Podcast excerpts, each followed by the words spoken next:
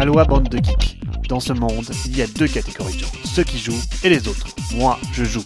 Vous, vous m'écoutez. Salut à tous Cette semaine est particulièrement variée. Des sorties insolites au potin ludique en passant par un concours international de Munchkin, il y a de quoi en déroter plus d'un. On commence par un concours international de jeux de société qui va rassembler les joueurs du monde entier autour de 6 jeux que l'on n'attend pas franchement, vous allez voir. Tout d'abord Munchkin, le jeu de Nawak, ensuite Ascension, le Magic Like qui monte, mais aussi King of Tokyo et Nevermore, le jeu de crasse par excellence. Franche curiosité pour ce concours dont les prix font la somme de 250 000 dollars, ce n'est pas rien. Côté sortie, c'est Jump Drive, le prochain jeu de Tom Lehman qui fait le buzz. Sorte de mix de la mécanique simple de The City avec Race for the Galaxy, le jeu reste difficile à cerner étant donné que The City ne m'avait clairement pas emballé et que j'aime beaucoup Race for the Galaxy. Ainsi, cette interview vous en apprendra plus sur les différences entre ces deux opus.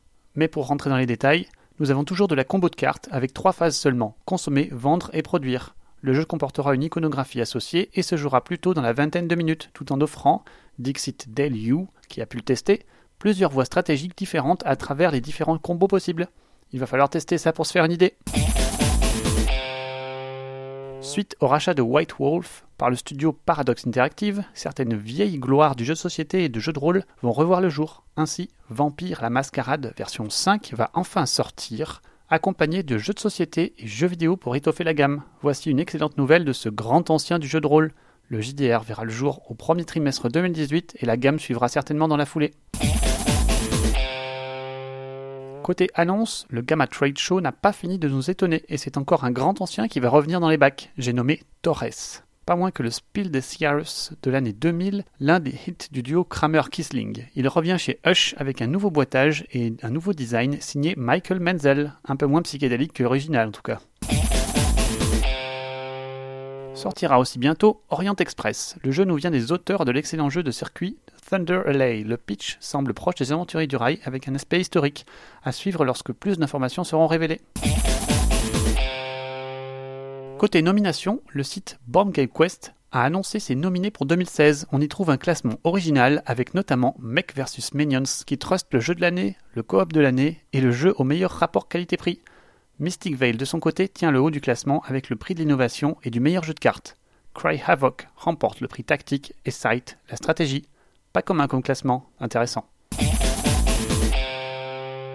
Insolite cette semaine avec la mise aux enchères sur eBay d'une des 500 premières copies de la première version d'un des maîtres du jeu de société moderne, Diplomatie.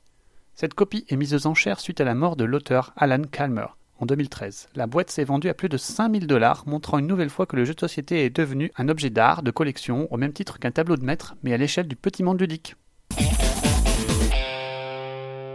Côté participatif, encore une campagne hors norme qui parlera aux adeptes de Donjons et Dragons. Ainsi, un collectif a lancé l'édition d'un livre offrant 7 nouvelles classes à la V5 du jeu de rôle éponyme.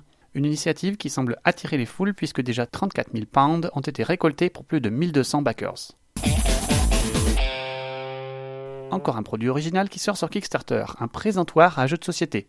Ainsi, il permet de présenter les jeux, mais aussi certainement les livres par exemple, de manière légèrement inclinée et parfaite pour une boutique ou un stand éditeur permettant de poser les boîtes, plateaux ou cartes de manière agréable à l'œil.